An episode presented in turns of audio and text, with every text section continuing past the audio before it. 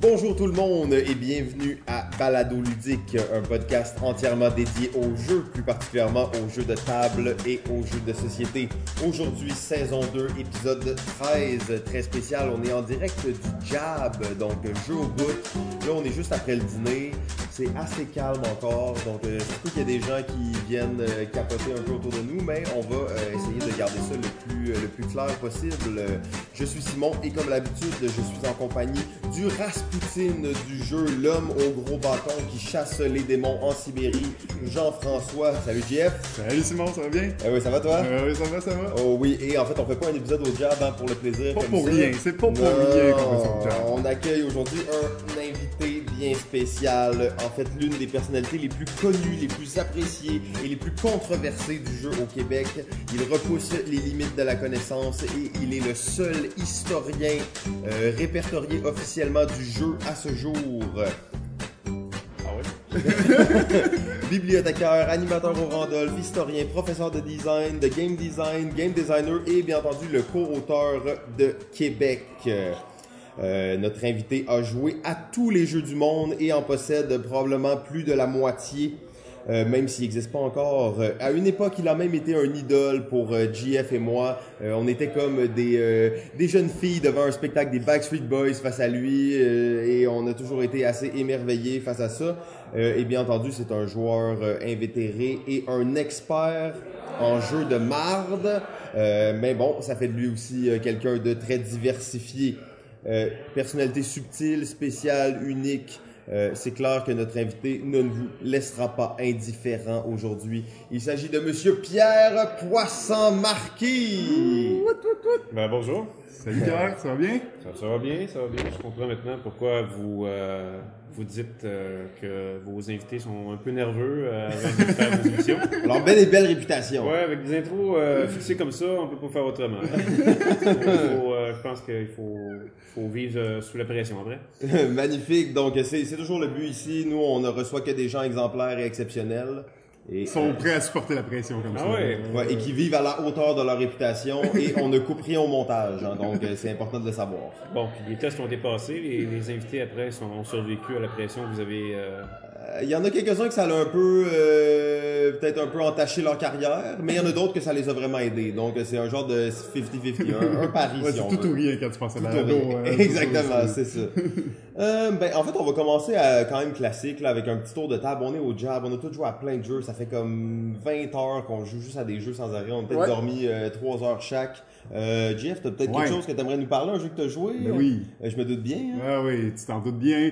Euh, euh, hier, on a eu euh, la chance, ben en fait, j'ai eu la chance d'essayer pour la première fois le jeu ReWorld. Alors, c'est un jeu que... Oh, ReWorld! absolument magnifique que tu nous avais déjà parlé dans le passé, qui euh, ça me tentait beaucoup d'essayer. C'est un jeu de Wolfgang Kammer et de Michael Kessling, un jeu qui est sorti l'année passée, là, si je me rappelle bien, donc assez récent quand même comme jeu.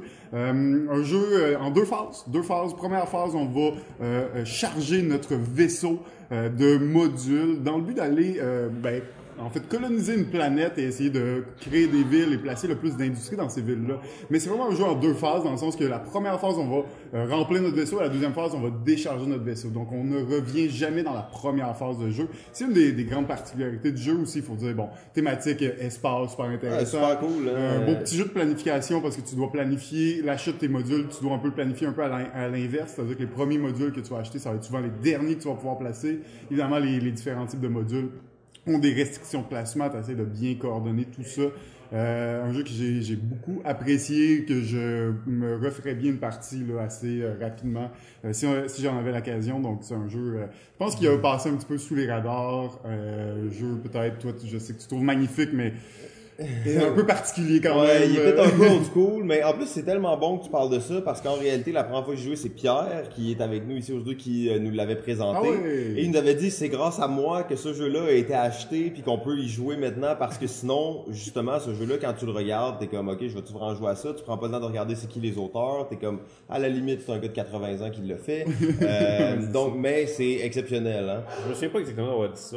Peut-être Ouais, je pense que je me souviens d'avoir dit c'est grâce à moi. Ouais. Mais je me souviens pas du C'est reste. ton genre de phrase, en tout cas. Ouais, ouais. Oh non, non, le gars de 80 ans, c'était un ajout personnel, euh, je te paraphrasais, mais, euh, mais encore une fois, euh, félicitations parce que c'est un jeu justement qu'on va pas voir souvent, j'ai l'impression. Non, c'est ça, exact, exact. Il est vraiment passé sous le radar. on le verra probablement pas ben, ben en boutique, malheureusement. Euh, je suis pas sûr qu'il va être tant distribué au Québec, mais euh, ça vaut la peine si euh, jamais de tomber sur ce sur une copie de... même, parce que Ouais. c'est- c'est- c'est deux auteurs qui sont. Je veux dire, ils ont juste aucune présentation à faire, ces deux auteurs-là. Ben, c'est les auteurs ça. les plus récompensés de l'industrie du jeu. Et ça montre, en fait, un jeu comme ça, ça montre à quel point l'industrie est tellement rendue compétitive et bondée de nouveaux jeux qu'on on arrive même à éclipser des nouveautés de deux noms qui sont C'est ça. vraiment des. Ah oui, euh, quand tu vois, quand je vois une boîte marquée Kramer Kessling, je me dis, je vais jouer à ce jeu-là, je veux, je suis pas inquiet, là, normalement. Puis, euh, en plus, celui-là, tu sais, c'est pas n'importe quoi, là, dans le sens, je trouve qu'il il amène quelque chose d'assez original, assez intéressant, euh, d'assez thématique. euh, euh, donc, euh, donc vraiment assez particulier comme jeu. Moi, je trouve que c'est une belle, euh, une belle réussite. Euh, donc, c'est pour ça que je voulais en reparler là, plus Ouais, non, mais moi, c'est un jeu que j'adore, puis j'étais vraiment content d'y rejouer hier parce que c'était encore meilleur que dans mes souvenirs. C'est un jeu qui a une belle profondeur, puis qui est très simple malgré Très tout. simple, Quand tu dis c'est élégant, tu te dis, ah oui, c'est un gars de 80 ans qui l'a fait, magnifique. Oui.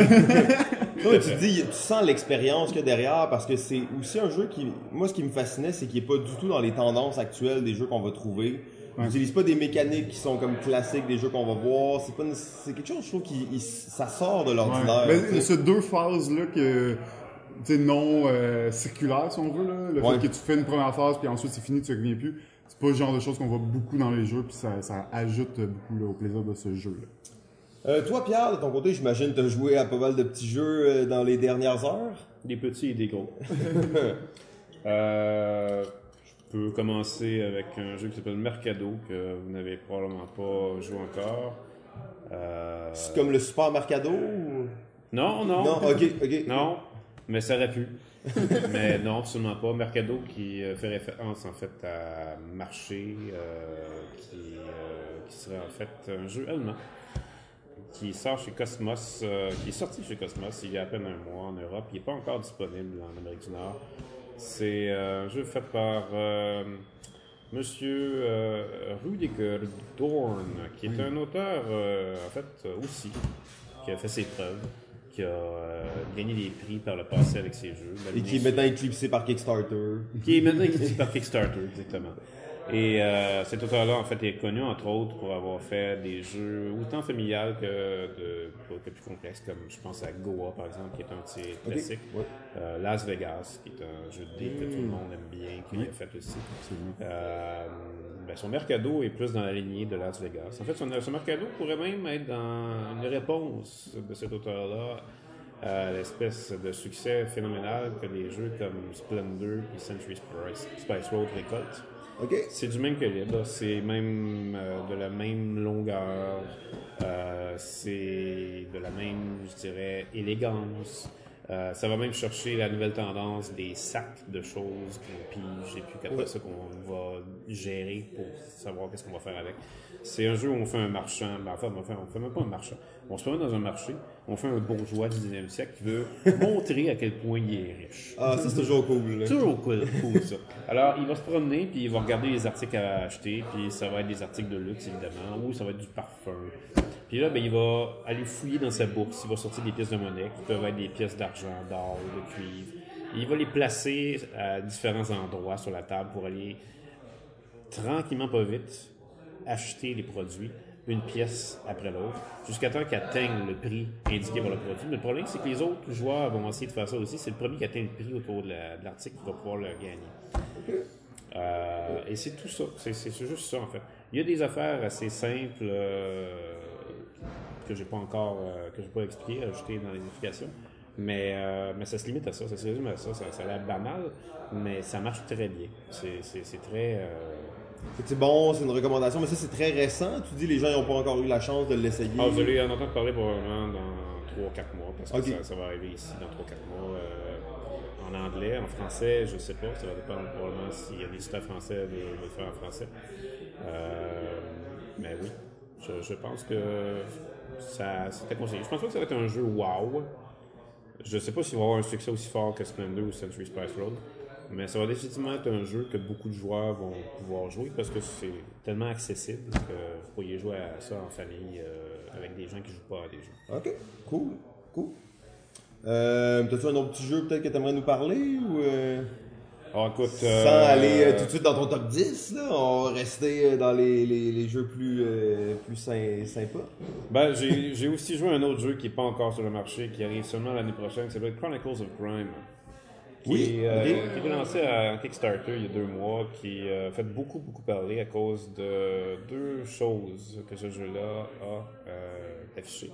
C'est deux choses qui sont en plein cœur des tendances des jeux de société aujourd'hui. Dans les prochaines années, vous allez voir ça. Euh, il y a deux sortes de jeux que vous allez voir de plus en plus sur le marché. Ceux avec des applications Ouais. qui vont va s'ajouter aux jeux, qui vont être littéralement intégrés. Ça, on appelle ça des, des jeux à réalité augmentée ou des jeux hybrides. Euh, et l'autre tendance, c'est des jeux qui sont, je dirais, jetables. C'est-à-dire Ouais. des jeux que vous jouez une fois, puis après vous pouvez plus jouer. Mais la, la fois où vous les jouez, c'est l'expérience est tellement imbibante Et ça vaut la peine. de thème que ça vaut la peine. C'est une expérience que, que vous allez chérir dans vos mémoires. Ce jeu-là va chercher les deux tendances ensemble. C'est un jeu de détective où vous êtes euh, des policiers, littéralement, de- des enquêteurs de Scotland Yard, qui allez enquêter sur des crimes dans le temps qu'on est aujourd'hui, dans notre époque. Et euh, c'est très intéressant du sens où euh, l'application est excessivement bien exploitée dans le jeu parce que euh, on vous fait vivre littéralement une aventure virtuelle. Euh, Mais j'ai vu que ça vient avec des espèces de petites lunettes que tu peux mettre ton téléphone oui, dessus. les lunettes, en fait, c'est des loupes que vous placez sur, euh, des, sur le téléphone euh, pour que vous les en, en- en- juste entre l'écran et vous pour que vous puissiez voir les détails grossis dans l'écran. Ah, ok. Et, et l'écran, c'est un 360 degrés en vision. Donc, vous, tournez votre tête. puis- Tournez votre tête, vous voyez tout wow. le, le lieu autour de vous. Et le lieu, évidemment, c'est le lieu du crime. Donc, vous voyez le lieu, là, vous voyez toutes sortes d'objets qui traînent, vous voyez la victime ensanglantée qui est là. Et là, il y a une panoplie de choses que vous pouvez retenir qui vont être associées à des cartes dans le jeu. Si vous voyez, par exemple, un jeu de cartes qui traîne, ben, vous allez voir jeu de société en cartes. Si vous voyez une sacoche, vous allez voir sac à main ou euh, con- contenant avec objet. Ok. Parce que les cartes vont représenter des catégories d'objets et non pas des objets, parce que chaque scénario Utilise les mêmes les catégories. Ok. alors, ouais, chacune des cartes va aussi avoir un lecteur, un- c'est-à-dire une espèce de, de code. Que vous Un QR code. Un QR code, exactement. Que vous allez pouvoir lire avec votre téléphone qui va faire apparaître qu'est-ce que c'est dans votre écran, dépendamment du scénario que vous jouez. Et là, cette chose-là, bien sûr, vous allez la, lire pour demander à un de vos associés en forme de personnage dans le jeu, qui peut être un médecin légiste, qui peut être un Que eux, tu peux aussi scanner, puis. Oui. Vous scannez par exemple le médecin légiste et le cadavre. Il va là, te l'analyser. il va vous dire, bon, de la façon qu'il est mort, c'est comme ça. Et là, ça vous donne un indice sur comment vous pourriez vous diriger dans une piste. Et euh, vous pourriez interroger quelqu'un, et là, vous allez interroger votre criminologue, vous, vous allez vous demander au criminologue, c'est qui cette personne-là? Puis là, il va vous dire, ah, ça, c'est un profil qui peut peut-être être suspect dans ce qu'on essaie de trouver comme coupable. Ok. Et, euh, et petit à petit, vous, vous faites tous les morceaux de casse-tête ensemble et vous finissez par répondre à des questions à la fin. Si vous avez déjà joué à Sherlock Holmes Détective Conseil, Ouais. c'est exactement le même principe. Ok, la fin, t'as une liste de questions, tu réponds, t'as des points en fonction de Voilà. comment t'as répondu, puis. Exactement. Et, et, c'est un euh, coop aussi comme. c'est un coop. En fait, c'est le croisement parfait entre Time Stories et Sherlock Holmes Détective Conseil. Hmm, et ça prend les- le meilleur des deux jeux. Ça enlève les défauts des deux autres jeux. OK. Et là, ben justement, tu parlais des jeux avec des applications, puis les jeux hybrides. C'est un sujet qu'on a souvent discuté à l'émission, puis les gens ont un peu des versions différentes de qu'est-ce qu'est-ce que toi tu penses de ça, l'intégrer, mettons, la technologie dans les jeux de société. Là? Ah, moi, je trouve ça absolument brillant. Ok, ouais, toi, t'es, vendu à l'idée, tu penses que ça augmente le médium, Ah ben oui, il faut, faut être de son temps quand même. Euh, on est de plus en plus euh, dans une, euh, une réalité, pour, pour pas dire de mauvais jeu de mots, une réalité de, virtuelle qui, qui, qui s'in- qui va s'intégrer à notre réalité réelle. Nos, nos technologies sont tellement rendues à ce point avancé qu'on n'a plus le choix d'avoir à vivre avec dans toutes les activités qu'on fait à tous les jours. Alors, les jeux de société en font partie. Et c'est un historien qui vous le dit, il faut être de son temps. Donc, euh, très important.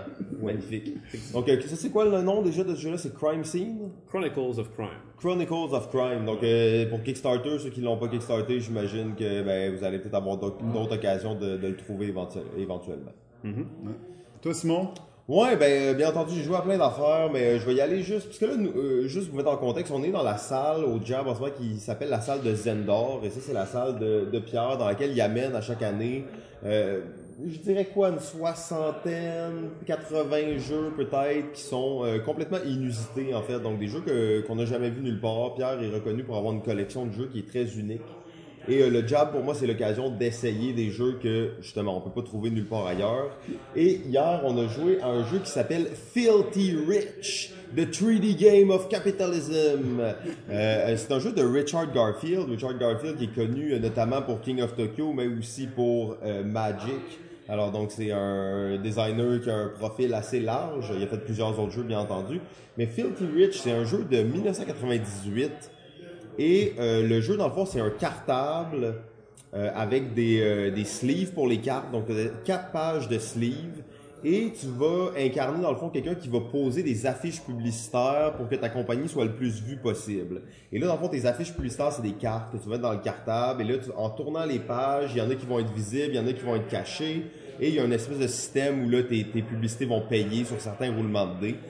Euh, le, le concept du jeu il est vraiment cool. Là. Tu Ouais. ça, c'est vraiment juste un cartable avec des cartes, Ouais. t'as des règles- compagnies. Les règles sont écrites dans le cartable. les règles sont écrites dans le cartable. euh, tu sais, t'as, plein de compagnies bizarres avec des noms qui ont pas d'allure. Puis euh, euh, il y a peut-être un petit peu de hasard là, dans le sens que c'est un, ça, un jeu où les, peut-être il mériterait une petite actualisation au niveau de comment est-ce que les, les- les- l'argent est redistribué. Mais sinon, c'est, super original comme jeu, très cool. Pierre, toi, tu peux peut-être nous en glisser un petit mot ou euh, Oui, ben c'est un jeu euh, où est-ce que ça joue avec ce qu'on voit. C'est- C'est les pages agissent littéralement sur comment on fait notre stratégie là-dedans, parce que vu qu'elles se superposent, les, les- les pages du cartable, c'est le plateau, donc les pages vont se superposer les unes sur les autres. Alors quand on insère des cartes, c'est des, des affiches publicitaires donc, Ouais. Qui vont bloquer les, les, les affiches publicitaires de d'autres joueurs qui, ont, qui auraient pu être installés à- à- En dessous, en là. dessous, parce que les pages s'embarquent là-dessus. Et c'est la stratégie dans le jeu, c'est qu'on veut que nos publicités se voient avant les, celles des autres pour essayer de récolter les bénéfices de ça. L'anecdote de ça, en fait, que je vais demander à M. Garfield comment il avait pensé à ça. Et, euh, et c'est vraiment intéressant. Il, se- il se promenait dans les rues d'Hong Kong. Puis il a remarqué à quel point dans les ruelles, il était absolument inondé d'affiches publicitaires qui apparaissaient devant lui à gauche et à droite. Puis il était pas capable de tous les voir en même temps parce que c'était étroit, puis il envoyait il y en a qui étaient cachés. il y en avait qui étaient cachés, des parties qui étaient cachées par d'autres. Fait qu'il s'est dit, ben, je vais- ça me donne une idée de jeu, ça.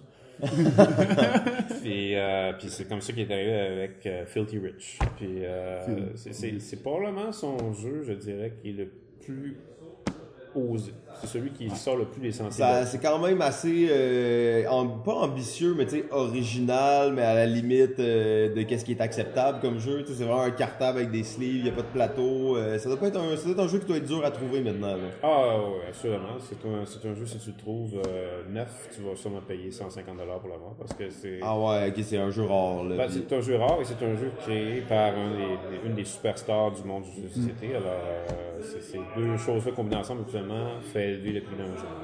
Bon, euh, c'était Filthy Rich, the 3D Game of Capitalism. Si vous avez la chance euh, d'essayer ça, je pense que ça vaut la peine.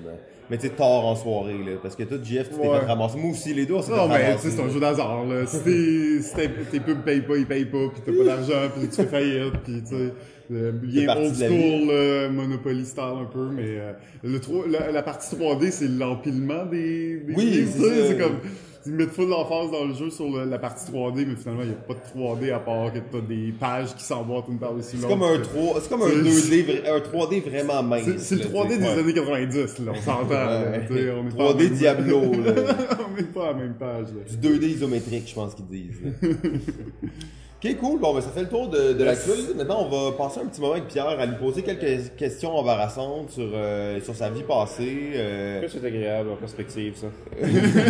Non, non, on est là pour te, pour te découvrir réellement et euh, tu sais, aussi, t'es es quand même un invité de marque, donc on veut approfondir vraiment la, la théorie que t'as en dedans de toi, là, essayer de- d'en leacher le plus possible dans le temps qu'on a. Bon, ben, allez-y donc. Bon, ben, euh, Pierre, euh, on sait que tu es une, une personnalité très connue de la, communauté de la communauté des joueurs euh, depuis, Le pimp des jeux! Ouais. depuis très longtemps. Euh, selon toi, qu'est-ce qui aurait contribué à cette reconnaissance-là? Est-ce que c'est juste parce que ça fait longtemps que tu joues et que tu connais le monde depuis longtemps? Il y a, a d'autres aspects peut-être qui feraient en sorte que tu aies une personnalité aussi reconnue dans, dans la communauté? Non, c'est juste parce que ça fait longtemps que je joue et que je connais plein de monde. Ah, ouais, ouais. alors, c'est quand vous allez re- rester quelque part assez longtemps, vous allez vous faire des contacts, puis vous allez commencer à faire des ennemis et des amis. Ben écoutez, je sais vraiment pas quoi faire. Honnêtement, je, je, je, je cherche euh, à quel point je peux euh, je peux essayer d'être si euh, ben, ben, en fait j'essaie de voir qu'est-ce qui pourrait définir ma notoriété à ce point-là.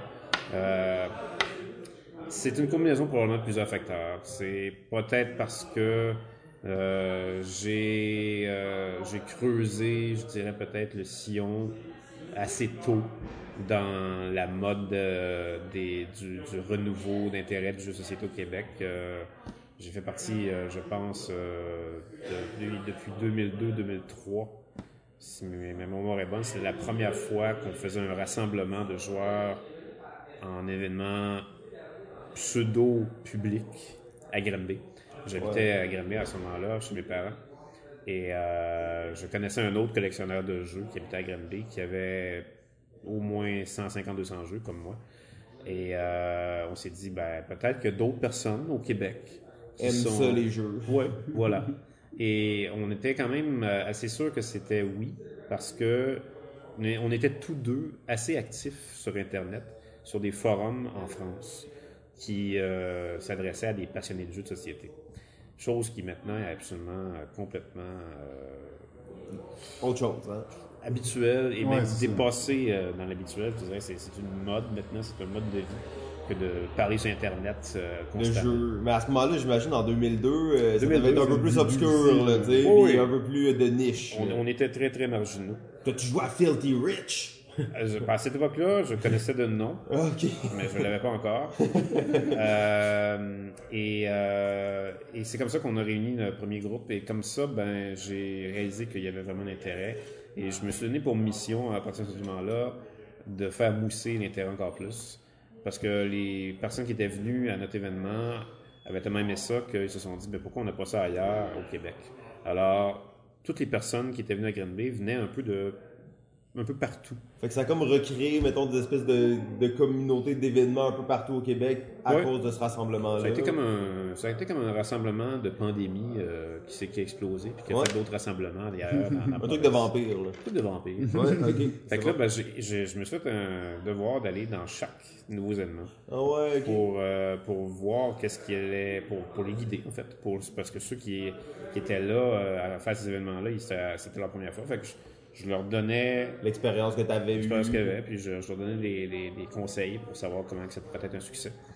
Euh, puis en même temps, ben, bon, mêlé à ça, comme je dis qu'il y a d'autres facteurs, il y a d'autres facteurs, c'est sûr. euh, je pense que peut-être ce qui a, qui a- qui a aidé à ma notoriété, c'est le fait que je m'intéresse pas seulement aux jeux, je m'intéresse à tout dans ce a dans les jeux de société. Donc, je vais beaucoup plus euh, m'intéresser, euh, je, je vais pas me contenter en fait de, de- de jouer un jeu, d'aimer ça, puis euh, d'acheter d'autres jeux, puis d'aimer ça. Je, vais littéralement manger tout ce qu'il y a comme information qui vont orbiter autour des jeux de. Et je vais aller beaucoup, beaucoup plus loin que jouer aux jeux de la dernière mode.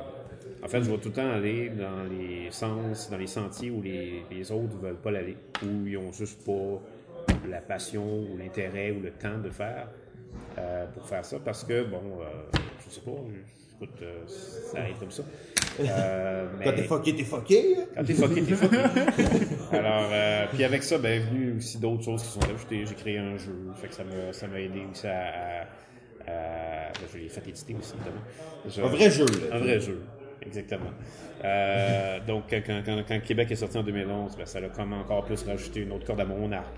Euh, puis, ben, c'est ça, je dirais. C'est, euh, c'est- je pourrais aussi penser à d'autres facteurs, mais Non, non, mais je pense que c'est quand même une, un- une belle vision. Ça montre que t'es es un gars qui est diversifié dans le monde du jeu. T'as touché à plusieurs choses. T'es là depuis longtemps, mais tu t'es aussi impliqué à plein de moments. Oui, bah oui, tu c'est vrai, c'est ça. ça. C'est quand même important. Je là, pense tu que l'implication, effectivement, c'est la, la- ouais, c'est le mot-clé, en fait. Je me suis impliqué parce que j'ai, participé à à peu près tout ce qu'il y a euh, d'événements ludiques au Québec. J'ai, j'ai co-créé les trois listes. euh, j'ai, euh, j'ai été le premier à gagner le, le concours des protos Plateau d'Or à Québec. Euh, puis après ça, ben, j'ai, j'ai- j'ai- je me suis impliqué dans le jury après ça. Je suis dans le jury depuis maintenant 4-5 ans. Euh, j'ai euh, quoi d'autre? Mon Dieu, j'ai. j'ai, j'ai, Multiples j'ai le, achievements. le, le, le Randolph. Écoute, le, le Randolph, faut que je vous dise que le, le- le nom du Randolph, c'est moi qui l'ai trouvé.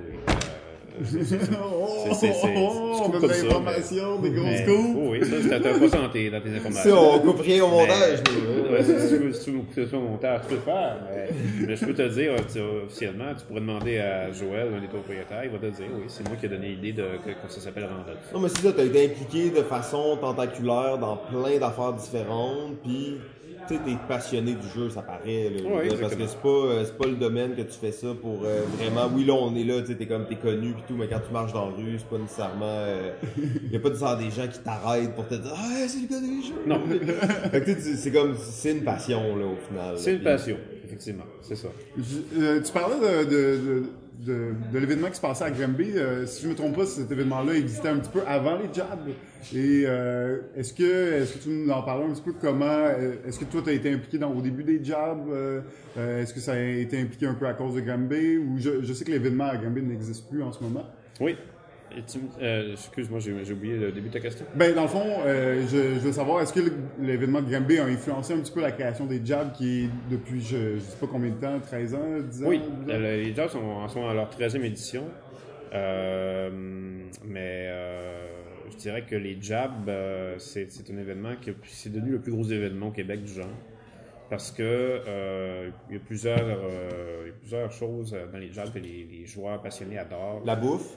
La bouffe, bien sûr. On aime tous la bouffe des jabs, euh, tellement, tellement représentative de ce qu'un ce qu'un joueur passionné doit suivre comme régime lorsqu'il joue à des jeux de société, c'est-à-dire manger le, moins bien possible. Euh, mais sérieusement, euh, en fait, les euh, sont arrivés quand Granby était déjà à mi-chemin, parce que Granby, je pense qu'il y a eu 10 événements, pour ça qu'ils ont arrêté. Et les jabs sont arrivés à partir de 2007. Euh, et c'était un tout petit groupuscule qui, qui avait parti ça. Pas si groupuscule que ça. Mais ils sont, euh, ils- on, on les a rencontrés éventuellement et, euh, et moi quand j'ai su l'existence de ça, j'ai voulu savoir qu'est-ce que qu'est-ce qu'en était. Et là j'ai vu les lieux et j'étais déjà euh, en train de m'occuper d'un autre événement ludique dans le nord-est de Montréal, dans le coin de l'île Bizarre. Euh, et les cèdres, je faisais des fêtes de semaine ludiques les cèdres pendant le printemps là-bas.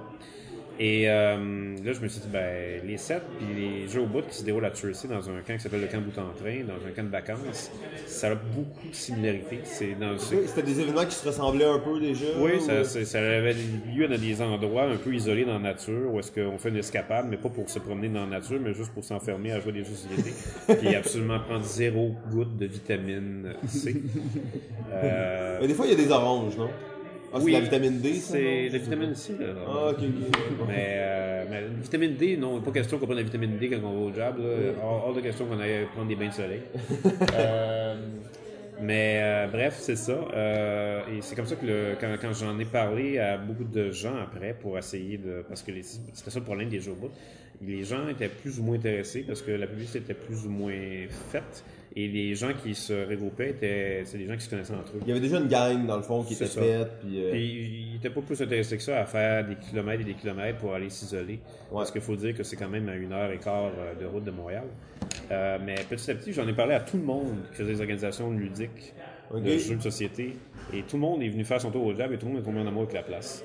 Et euh, puis là, ben, c'est devenu ce que c'est. Euh, c'est c'est 600 personnes qui viennent. euh, job Sur deux fins de semaine, de C'est le seul événement ludique qui se fait sur deux fins de semaine.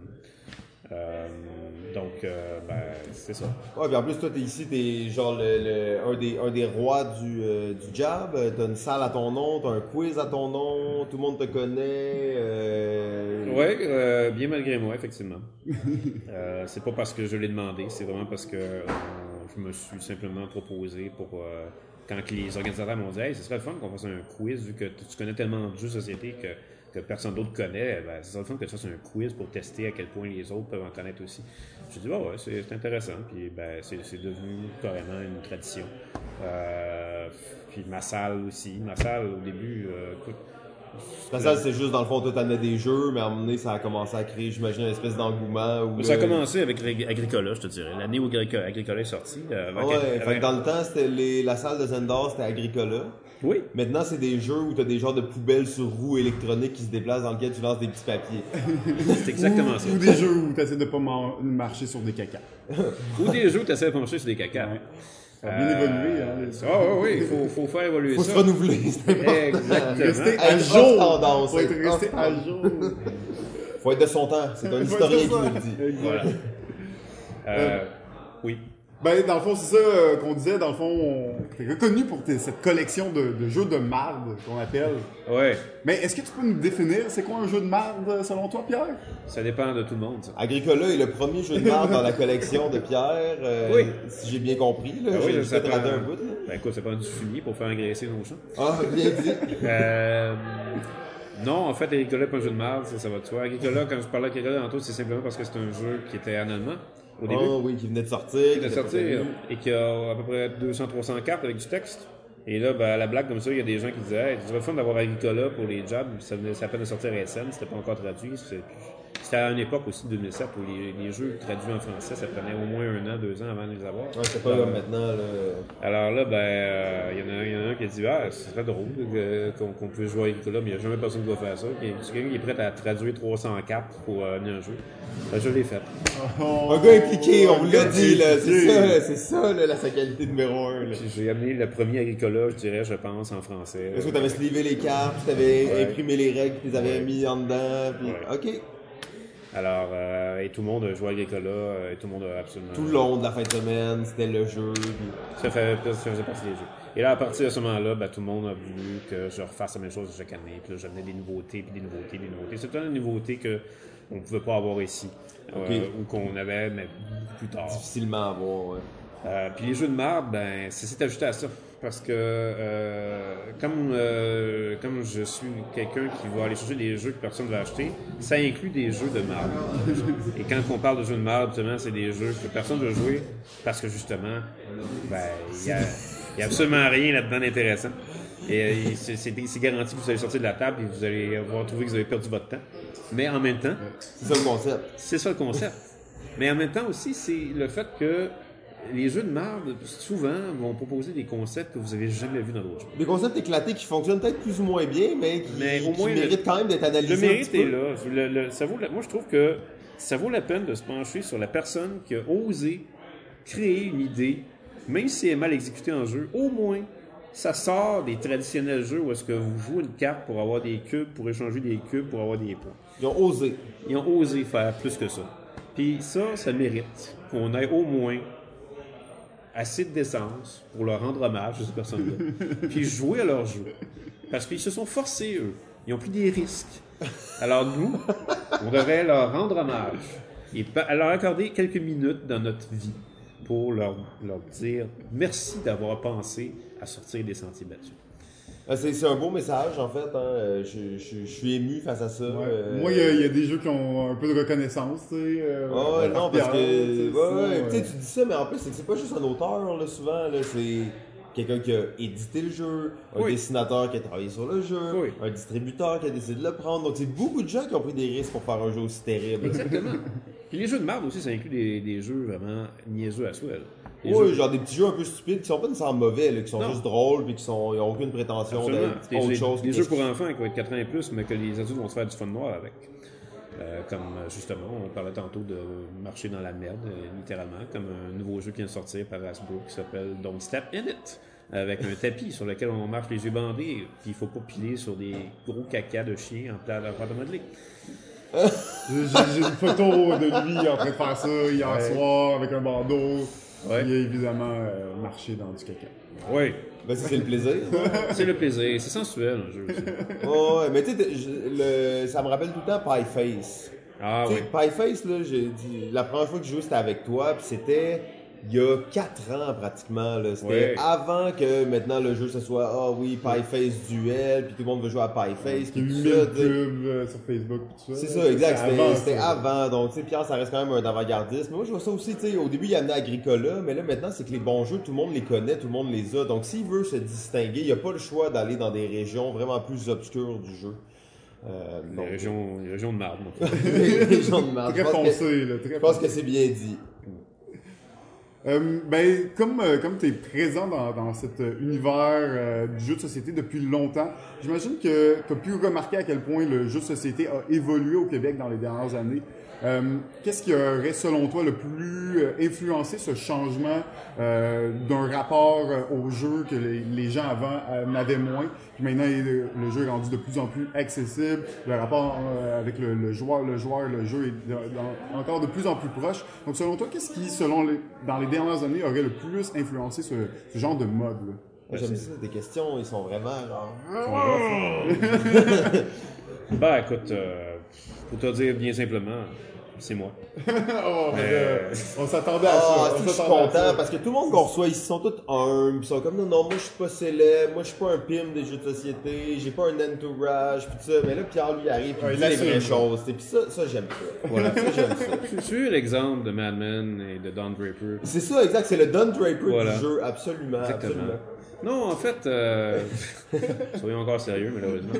Euh, ce qui a influencé, ben, écoute, je vais te dire quand même que je, je- je fais partie des facteurs, bien, humble- bien humblement, parce que euh, je pense que s'il n'y avait pas eu ces fins de semaine ludiques-là, ces gens qui sont super passionnés, qui sont pas à se réunir à des fins de semaine de jeu pendant euh, deux, trois jours à différents lieux dans le Québec, ben, ces gens-là, écoute, les industries, les, gens qui font partie de l'industrie du jeu, les éditeurs, euh, ils trouvaient que c'était absolument rêvé pour eux de faire de la publicité gratuite pour eux comme ça.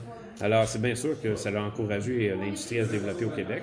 Ça a encouragé les boutiques à s'ouvrir un peu plus à, la mode qui a commencé en Europe il y a 20 ans et, euh, qui vraiment s'est transporté en Amérique du Nord il y a 10 ans. Et nous, ben, on a juste embarqué dans, dans la galère, mais sauf que au Québec, avant que ça commence à venir euh, en Amérique du Nord, on préparait déjà le terrain avec ces rencontres ludiques-là. En créant des, des communautés de joueurs. C'est ça. Puis, euh, Plus c'est comme ces joueurs-là, après ça, voulaient avoir les jeux, fait mais ils voulaient les avoir ici, fait qu'ils s'adressaient à des boutiques, les boutiques les avaient pas. Puis là, ben, finalement, des librairies comme Renaud-Brie ont, Ont décidé ont de- commencé à avoir des sections, des pans murs et des- de, jeux de société. Euh, puis c'est comme ça que finalement, ben, ça, ça a pris son envol. Euh, je dirais aussi que c'est aussi euh, conjointement associé à une- un élan social euh, qui a découplé face euh, aux technologies qui sont développées. Euh, technologies qui sont développées parce que, bon, euh, on sait que les technologies sont vraiment rendues collées à nous, qu'on peut facilement euh, lever le nez à la- notre euh, entourage social juste pour avoir le dérivé sur nos écrans. Quelques likes supplémentaires. Quelques likes supplémentaires, exactement. Fait que ça, ça aide, en fait, euh, à faire des réactions contraires. Les gens cherchent... Ben, les gens cherchent... On va avoir, je pense, inconsciemment, le réflexe de avoir des, des nouveaux prétextes pour s'éloigner des technologies, pour euh, éviter d'être aliéné à ces machines-là, puis com- complètement se déshumaniser de nos aspects sociaux. Et les jeux de société, ben, c'est c'est vraiment la- le médium idéal pour faire ça. C'est- C'est c'est un... Tu te retrouves autour d'une table entre amis, puis euh, Ben, ouais. avec ton cellulaire que tu checkes avec des petites lunettes. puis- Ben oui, exactement. au, lieu, au- au lieu que les technologies viennent t'isoler, tu les, tu amènes les technologies sur la Oui, table. non, puis absolument. Tu les intègres à ton expérience. Je comprends, c'est un peu, selon toi, les jeux, la popularité des jeux vidéo qui a fait en sorte que la popularité des jeux de société a augmenté un peu? Je pense que oui, d'une part, parce que la popularité des technologies euh, du divertissement a tellement pris une place énorme dans notre société de consommation que ça a fait, euh, ça peut faire autrement qu'isoler les gens, parce qu'on aura beau avoir des jeux en ligne, en jeux vidéo, euh, ça reste que même si vous parlez à travers vos écouteurs puis vos microphones avec d'autres joueurs avec qui vous jouez, vous allez quand même pas avoir une expérience sociale comme si vous les aviez autour de la table avec vous. Il n'y a rien comme le non-verbal d'une personne autour de la table pour ajouter une dimension supplémentaire à votre expérience sociale. Et puis, euh, à ça, mais là, ça, ça date.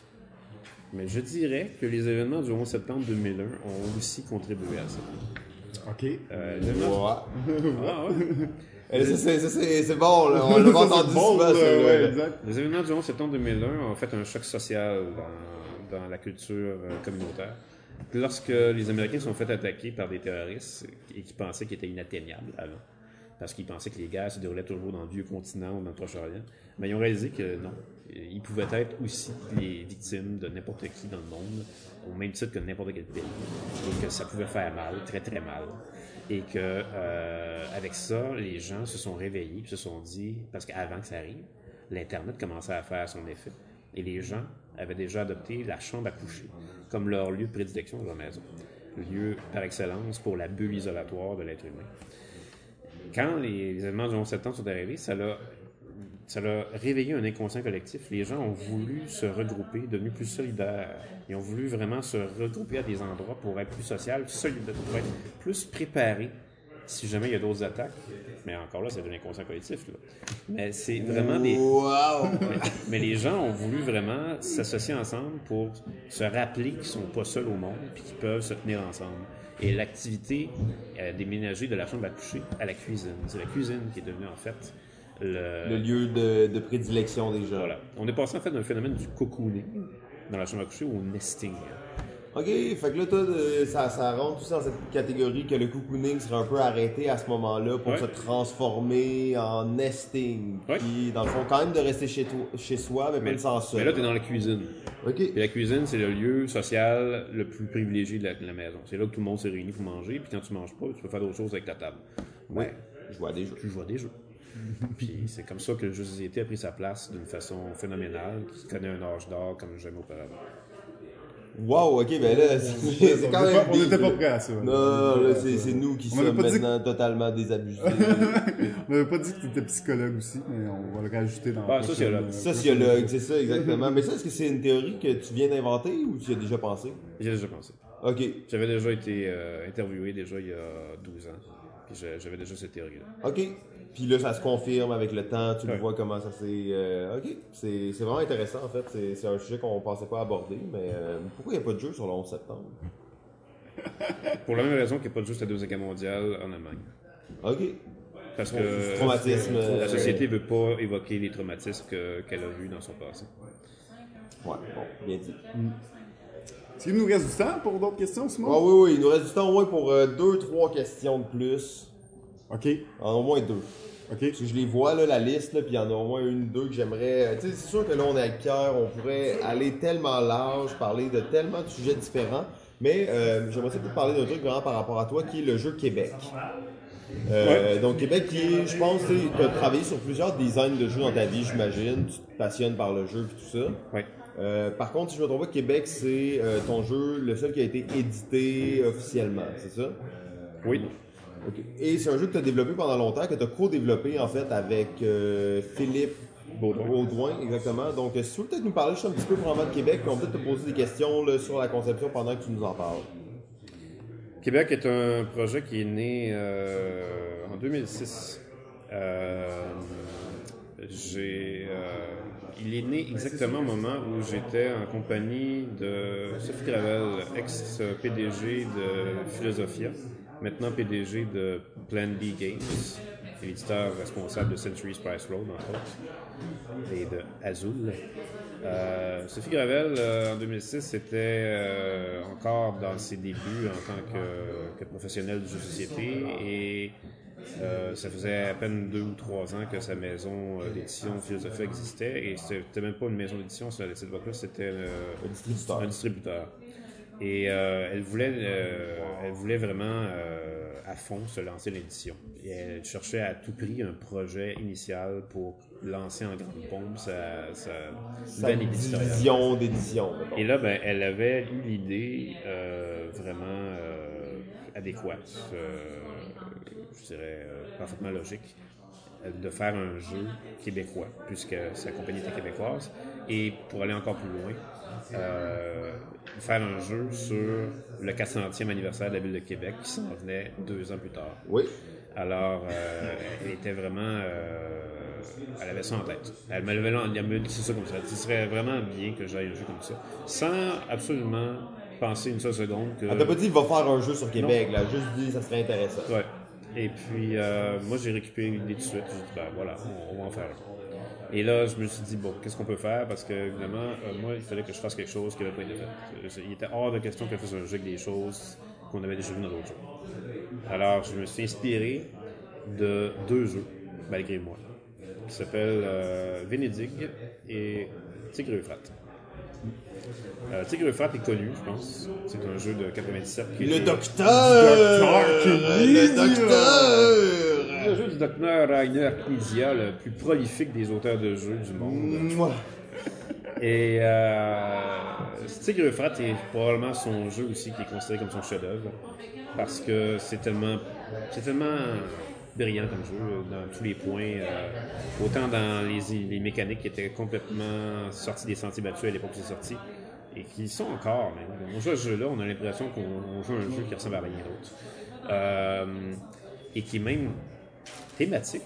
On rapproche souvent il disait que son jeu, jeux sont sans thème, mais son thème est vraiment senti là-dedans, qui, euh, se déroule euh, en Mésopotamie, où est-ce que vous devez essayer de gérer les territoires euh, en gérant quatre types d'activités économiques, politiques, religieux, agriculteurs, puis je pense agriculture l'autre. Mais l'idée que j'ai retenu ce jeu-là, c'est son système de score qui est vraiment fameux. Où est-ce que vous devez faire des points dans chacune des catégories d'activités que vous faites. La cascade! Et les points que vous faites dans chacune des quatre catégories, ben, vous en faites, mais l'idée, c'est pas de calculer le total des points que vous faites. L'idée, c'est de prendre chacun des, des scores que vous êtes dans chacune des catégories à la fin et vous faites le score final. C'est le score que vous avez fait dans la catégorie, vous avez fait le moins de points. Donc, vous- si vous avez fait 0 points dans une catégorie puis 10 dans les trois autres, ben, votre score zéro. final, c'est 0. Alors, j'avais trouvé ça absolument fameux. Mais je me suis dit, il faudrait que je change ça. Il faudrait que j'altère ça. Fait que je me suis dit, pourquoi ne pas faire quatre catégories qui se chevaucheraient? Au lieu de dire, de retenir seulement le score le plus bas, on va faire en sorte que dans un score, la moitié de ce score-là va déborder et va s'ajouter au score de l'autre catégorie, qui va déborder, qui va s'ajouter au score de l'autre catégorie. C'est comme ça qu'est né le, le- le principe de la cascade qui a rendu que le jeu de Québec célèbre. On en a parlé souvent d'ailleurs à Balado Ludique, qui est une mécanique absolument euh, Ouais, fabuleuse. JF, je pense que tu t'es euh, souvent masturbé en pensant à cette, théma- à cette mécanique d'ailleurs. Ah, ben là, à plusieurs reprises. Ouais, c'est ça. Non, non, vrai, là. on va, on va garder ça pour une autre fois parce que là, on n'a pas beaucoup de temps. Donc, Non, euh, non, c'est ça. Vénédic, ben, c'est un jeu de euh, Klaus euh, Jürgen Vredes, qui est, euh, qui est l'auteur de Carcassonne. Mais c'est un jeu vraiment intéressant parce que c'est euh, complètement différent de Carcassonne. C'est un jeu où vous construisez la ville de Venise, mais vous la construisez collaborativement, en compétition, Un peu comme justement à Québec, on va construire la ville de Québec. Là. mais en compétition. Tout, tout le monde participe à des constructions de bâtiments dans Venise, mais chacun peut apporter sa touche. Et après ça, ben, euh, il y a un joueur qui fait des points avec les, les bâtiments. Euh, et j'ai fait ça avec Québec. On aurait, on aurait réintégré ça à Québec, mais là, ce qu'on a fait par contre, c'est que ce qui était nouveau, c'est que les, les, les contributions euh, étaient euh, transférées ensuite dans un système de score, qui est le, le système de score qui fonctionne avec le système de cascade. Et ça, c'est Philippe Baudouin qui pensé à ça. Philippe Baudouin qui n'a pas dirigé du tout dans ce, ce jeu-là parce que j'aurais jamais pu, je pense, finir le jeu sans lui. Philippe Baudouin était mon, mon mécano, je dirais, celui qui a, C'est lui qui venait fine-tuner des petites choses. ouais, ou, qui, a, euh, qui a pensé vraiment à beaucoup de choses que j'aurais pas pensé dans le jeu. Euh, la façon que les bâtiments sont, co- sont coordonnés ensemble, la façon que euh, chaque pouvoir de bâtiment peut être équilibré. Euh, les pouvoirs des bâtiments, même, beaucoup de pouvoirs, il a pensé à ça. Moi, je me suis arrangé pour que l'ensemble soit tous thématiquement cohérents. C'est vraiment un travail d'équipe à ce niveau-là Oui. pour la, la création du jeu. Oui, oui, tout à fait. C'est un. C'est un jeu vraiment unique, là. on en a parlé souvent, ça ressemble pas à grand chose, il y a des choses qui ressemblent à d'autres jeux. Qu'est-ce qui fait que ce jeu-là, il est comme pas nécessairement plus connu, dans le sens que c'est comme un euro, mais vraiment intéressant, puis c'est en même temps la thématique est ultra forte, puis il y a plein de mécaniques uniques dedans. Bon, c'est parce que le monde ne connaissait rien. Mais. non, euh, ça veut dire, en fait, honnêtement, je pense qu'il y, a eu- il y a eu quand même plusieurs erreurs de parcours dans, dans la- le, le- le jeu. Mais là, en plus, tu sais, on part du fait que euh, Philosophia veut éditer un jeu. Oui. Mais là, on est rendu au. Ce jeu-là est édité réellement par le Scorpion Masqué. Donc, c'est, il est sûrement Oui. passé des choses, là, entre temps. et Scorpion qui n'édite pas ce genre de jeu en temps normal, en plus. là. À ce moment-là, faisait Miss Poutine, là, si je me trompe pas. là. Euh, oui. Euh, effectivement. Ça, c'est- Pas de rentrer dans les détails, là. Non, mais ce que, Euh, c'est, euh, vite, vite dit comme ça, c'est que le Scorpion était très intéressé au jeu, mais il était signé chez Philosophia, mais il était très intéressé au jeu. Euh, Christian du Scorpion Masqué, Christian Lemay, voulait absolument faire ce jeu-là, coûte que coûte, même si c'était un- pas un jeu de party comme tous les jeux qu'il fait habituellement. Oui. Et il était vraiment tombé en amour avec le jeu. Alors, quand Philosophia a lancé le morceau, parce que Philosophia Finalement, ils ont décidé de pas le faire. on là. a décidé de pas le faire parce que, bon, voulait simplement passer à autre chose. Euh, vite dit comme ça. Et, euh, et puis, ben, Christian a tout de suite rappé, c'est comme ça qu'il l'a fait. Et puis, ben, euh, pourquoi le jeu n'a pas été si intéressé, si un succès que ça? Ben, je je dirais pas que la thématique, elle est si reconnue que ça.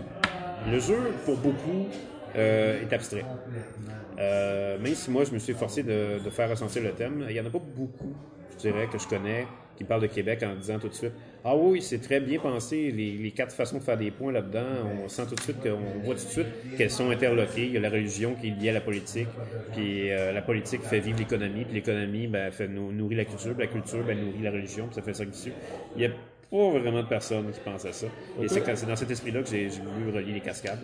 Euh, puis il n'y a pas vraiment non plus de de monde qui fait des liens avec les bâtiments qu'on construit qui sont vraiment Parce que tous les bâtiments qui vont être construits sont les vrais bâtiments qui ont été ont construits été à Québec oui. et dans le vrai siècle aussi qui ont été construits. Oui, là. Donc, la- Peut-être c'est vrai que quand tu joues, tu la ressens pas, mais quand moi je présente Québec, je présente tout le temps de cette façon-là, Oui. en disant ce jeu-là, il est vraiment basé sur la construction de la ville de Québec avec les, les axes dominants à chaque Voilà. siècle et tout ça. Donc, euh, mais c'est vrai peut-être que quand tu le joues comme ça, puis tu te le fais pas présenter, c'est pas le jeu qui est le plus thématique. là. Ben, il y a ça. Puis il y a aussi le fait que c'est un jeu qui est pas facile à aborder. C'est un jeu sans hasard. euh, c'est un jeu aussi qui va vraiment beaucoup euh, demander énormément de réflexion.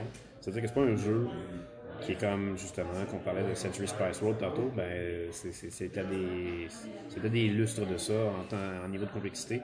On s'embarque là-dedans. On n'a pas terminé en une heure et demie, deux heures. Et, euh, on va avoir beaucoup réfléchi. Alors, c'est pas un jeu que tout le monde va peut-être apprécier jouer parce que ça va demander quand même un bon niveau d'exigence de- cérébrale. Mais, euh, mais pour ceux qui l'ont essayé, habituellement, euh, de ce que j'ai entendu dire, les gens semblent apprécier. Alors, c'est de là le méli-mélo de succès et de, de réaction mitigée. C'est un jeu qui est sorti il y a quand même plusieurs années. On parle de quoi? 2008 2011. 2011, 2011, il, il est sorti sur le marché en 2011. ouais. En 2011 Il était censé sortir en 2008, mais il était trop tard, donc euh, c'était 2011. Ouais, il, a- il avait gagné le, le plateau d'or en 2007. Il avait gagné le Plateau d'Or 2007, effectivement. Euh, mais c'est un jeu euh, peut-être qui, qui, qui a passé un peu inaperçu aussi. Euh, en 2011, peut-être un petit peu moins. euh, le Québec, euh, on était un petit peu moins alerte sur les, les, les jeux qui sortaient, moins habitués à en, en acheter, Euh, en connaître. oui, c'est vrai que la, la, la fièvre n'était pas encore tout à fait prise. C'est ça, exact. Euh, la fièvre est arrivée, je dirais, C'est un- après ça. C'est un peu euh, un jeu un peu visionnaire, si on veut, un peu d'avant-garde, qui, euh, qui avait des trucs intéressants, mais malheureusement, c'est peut-être arrivé un peu trop tôt. Euh, Non, parce qu'il est encore actuel maintenant. Il ben, pas comme un jeu que tu dis, ah, il a été refait puis refait. non, c'est ça, exact. il est très encore, actuel, euh, euh, absolument actuel euh, de, de nos jours, là, absolument. Mais la réédition va sortir bientôt, je pense. Peut-être. deuxième édition. Oh, euh, Mais c'est- c'est honnêtement un jeu que j'ai vu sur plusieurs listes, euh, sur BGG ou d'autres forums, de, de jeux qui ont, qui ont passé inaperçus, là. Des jeux un- underdog, dans le sens que des jeux vraiment que les gens aiment, mais que, qui sont passés un peu sous le radar, que Sur que la distribution. C'est été même un jeu que j'ai vu euh, sortir sur quelques-unes de ces listes-là, euh, comme un jeu vraiment apprécié, mais sous-estimé par la plupart des, des gamers. Oui, Euh, tout à fait. bon. Ben, quoi que. Oui. si, si tu le dis. Euh, toi, t'avais-tu une autre question? Je pense On qu'on a- Le temps file, ça, ça fait euh, vraiment chier, en fait, parce qu'il y avait plein de questions que j'ai pas pu poser. Euh, mais bon, on, on, va, on va te réinviter, Pierre, si tu veux, une autre fois. Ah, ben oui. Pourquoi Si t'es si euh, motivé à revenir pas? à d'autres. De toute façon, on n'a pas fini du tout. On est rendu à ton top 10. Hein. On a encore plein de temps Ah, ensemble. oui. Mais euh, non, non, c'est juste qu'il y a plein de choses qu'on n'a pas pu aborder. On aurait pu aller dans plein de directions différentes, mais on l'a pas fait. On a choisi euh, d'aller dans les directions qu'on est allé, hein, bien entendu. Donc, Oui, on oui, peut oui. pas retourner dans le temps.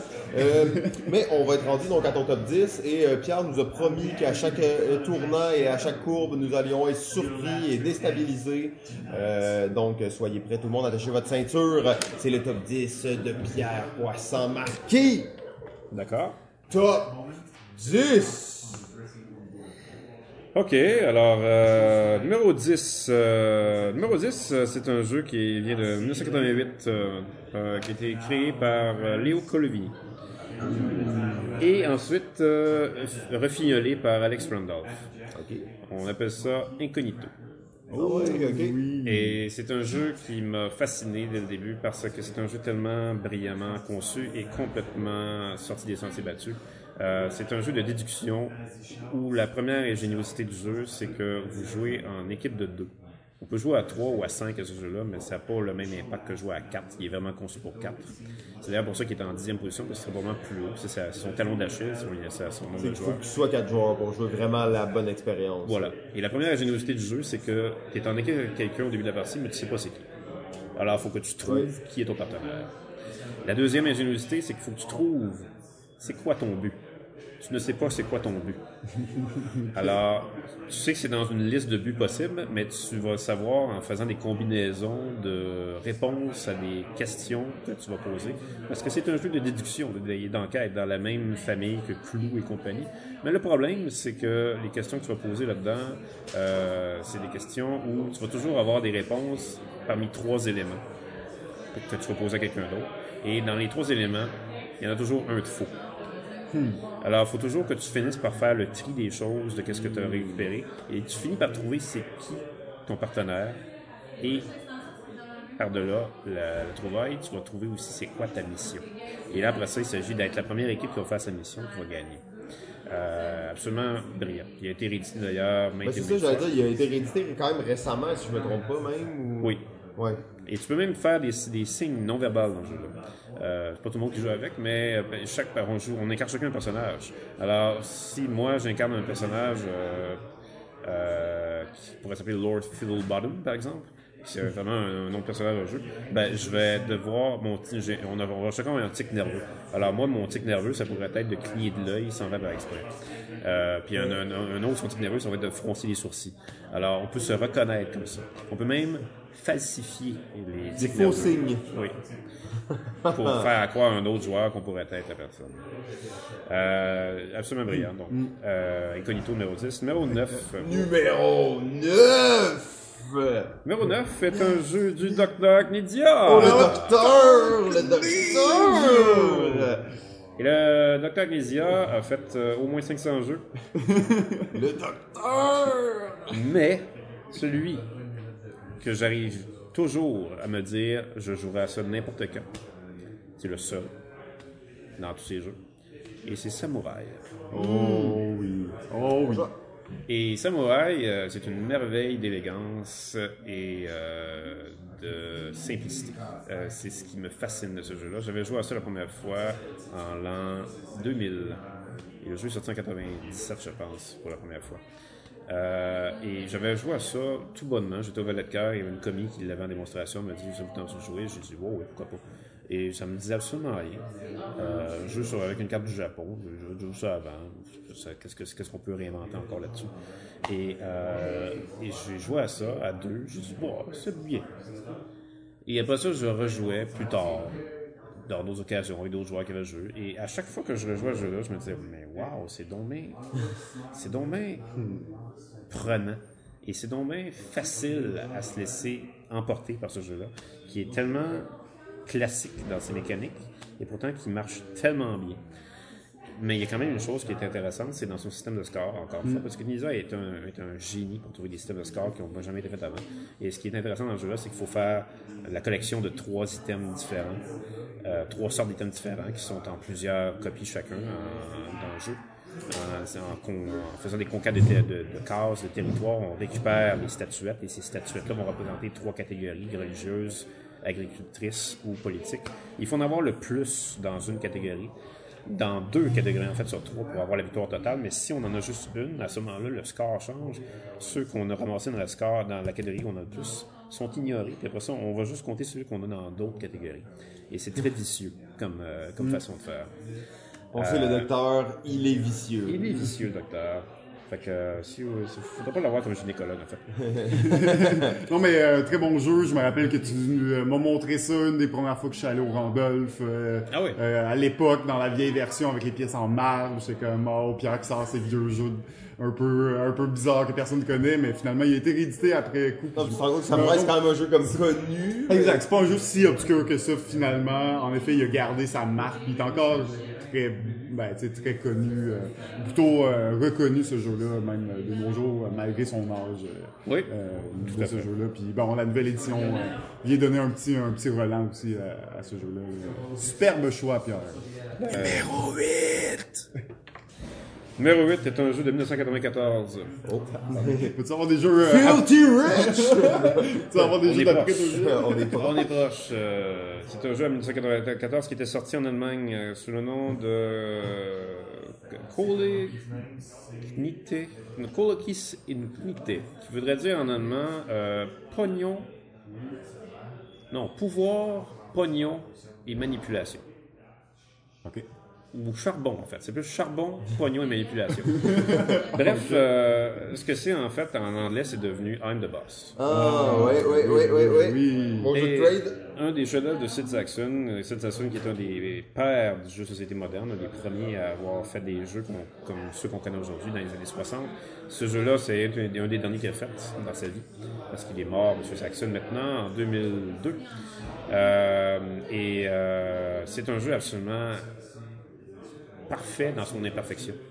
Parce que c'est un jeu de négociation pure et dure où les, les de situation sont juste innombrables. Ce n'est que ça pendant toute la partie.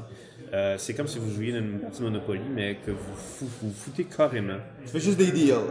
de, oui, vous vous foutez carrément de, de où est-ce que vous tombez parce que dans le fond, vous allez participer à des deals. Vous allez même pouvoir participer à des deals où est-ce que vous n'êtes même pas invité.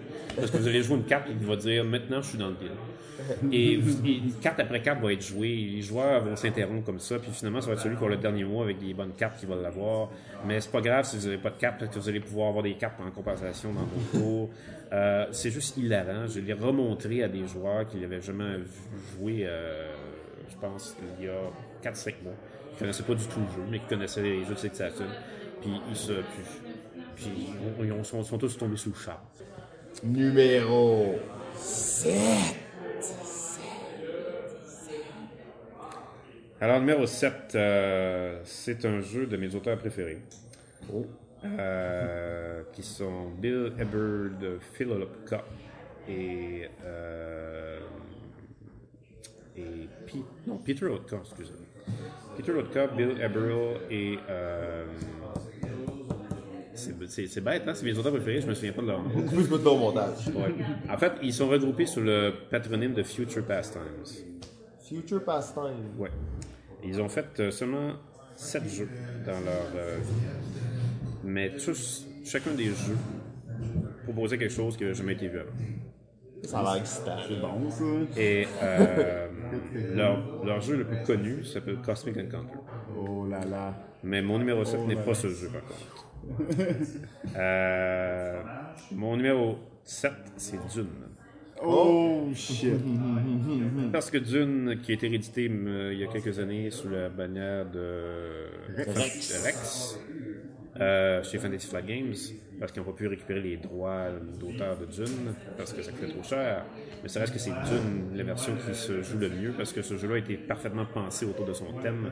Les auteurs euh, qui ont fait ce jeu-là ont vraiment pensé à tout ce qu'ils pouvaient mettre en format ludique à partir du thème de Dune. On sent que la thématique est très forte hein, dans, dans ce jeu-là. Elle est, euh, elle est parfaitement bien très bien repris de l'univers de Dune. euh, puis dans Rex, tu le sens comme plus ou moins parce que cet univers-là, il y a comme pas de.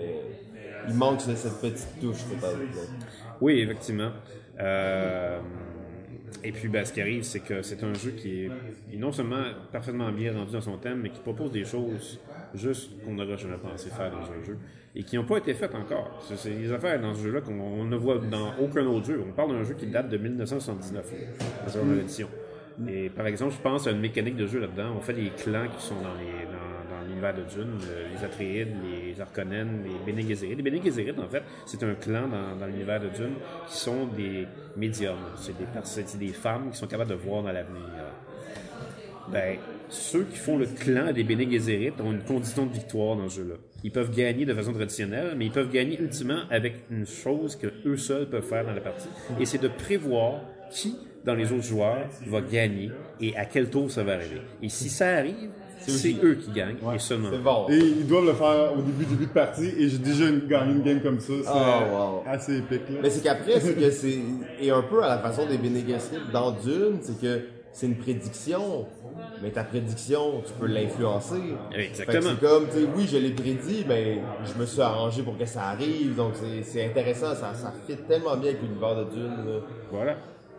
Et, euh, et ben voilà. C'est, c'est- puis d'autres mécaniques aussi, comme par exemple le pouvoir de la voix. Les Atreides, avec leur voix dans, dans Dune, sont très forts pour contrôler le son des voix. Puis ils sont capables de commander avec leur voix même.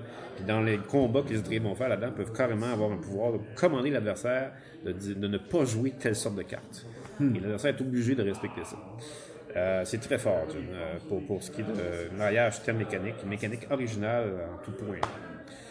Euh, alors voilà. Numéro 6. Numéro 6, c'est la nouveauté, euh, c'est le jeu en fait le plus récent de ma liste. Oh, 2008. 2011. Oh, c'est Québec. Non, Ah, c'est un jeu chinois.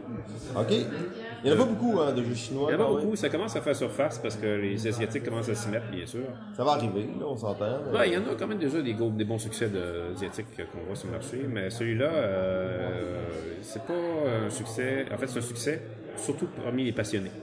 Euh, parmi ceux qui jouent à des jeux plus occasionnels, ça va être moins populaire parce que ça demande un énorme investissement de réflexion. Parce que ça sort tellement des sentiers battus de la façon que c'est joué que c'est très facile de mal jouer au jeu. Ok. Et j'ai nommé Tragedy Looper. Ah. Là là là là là là là. Tragedy Looper est une Ils claque. vont en parler plus que nous là. Ouais. C'est un jeu, en fait, j'ai joué à ça et euh, quand la première fois que j'ai joué à ça, j'ai dit ce jeu-là rentre dans mon top 10 tout de suite. Incroyable. Euh, D'accord. il il m'a absolument euh, bouleversé dans, dans la façon qu'on pouvait concevoir un jeu de déduction et le réinventer complètement. Ah, ça sort de tout ce qu'on peut connaître par rapport à ça, absolument. Là. Exactement. Et, et ça, ça, ça, ça t'imbibe dans. Ça, ça ça va te- te- te- ça va carrément te plonger dans un univers qui va, qui va vraiment te, te transporter ailleurs euh, à fond. Euh, un univers de, de polar noir euh, dans les années 80, euh, dans la manga japonaise. Et euh, ça va vraiment être euh, très, très intéressant dans la façon que toutes les choses vont s'imbriquer ensemble. Euh, les joueurs qui jouent contre un joueur, euh, tout le reste de la table va jouer contre un joueur qui connaît un scénario à l'avance, qui doit s'arranger pour que le scénario puisse être effectué comme lui le veut, comme ça a été planifié. Et ça va toujours, euh, ce scénario-là va toujours présenter des, des malheurs qui vont arriver. Et les autres joueurs jouent des agents temporels qui sont projetés dans le temps pour empêcher que les événements arrivent. Euh, un peu comme Back to the Future, mais d'une façon très sérieuse. Ouais, c'est très sérieux comme jeu, puis peut-être le, le, design le, le montre pas à première vue, tu sais. Peut-être pour ça que des fois, il y a des gens qui sont comme, ah, ça a l'air d'un jeu peut-être un peu plus léger, vu que c'est des mangas qu'il y a dessus. Mais euh, c'est très lourd comme jeu, et euh, c'est quand même, c'est comme tu dis, sérieux, je pense que c'est le bon terme. C'est, des, des meurtres, des choses comme ça, ou des, des, catastrophes, là, qui arrivent, puis c'est vrai que c'est lourd. Oui. Oui, oui. Euh, c'est lourd. Et euh, tu parlais d'agent temporel, mais c'est un jeu aussi de. Pas de voyage dans le temps, mais presque, là, où tu vas rejouer. Ben, en fait, c'est un voyage dans le temps. De La- loop, là, oui, la- tu vas la- rejouer. oui, c'est ça. Ça s'appelle Tragedy Looper parce qu'en fait, les joueurs qui jouent contre celui qui a son scénario à faire doivent euh, répéter le jeu s'ils manquent leur coup parce qu'ils vont destiner à manquer le coup parce que si ne serait-ce qu'un incident qui était prévu dans le plan arrive, ils ont perdu la partie, mais la partie n'est pas perdue parce qu'ils ont deux autres tentatives parfois qu'ils peuvent refaire. Alors là, ils vont savoir à l'avance qu'est-ce qui va arriver, ils vont s'arranger pour pas que ça arrive et l'autre joueur qui doit faire en sorte que ça, ça- ça arrive doit trouver des nouvelles stratégies pour que ça arrive encore. C'est vraiment brillant. C'est- C'est c'est- c'est très très bien fait.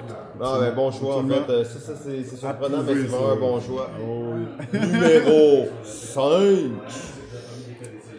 Alors, numéro 5. C'est un jeu d'un homme qui, a- qui est très populaire maintenant à cause d'un établissement au Québec. Et ce, ce monsieur-là, en fait, a, a fait le jeu qui est à mon numéro 10.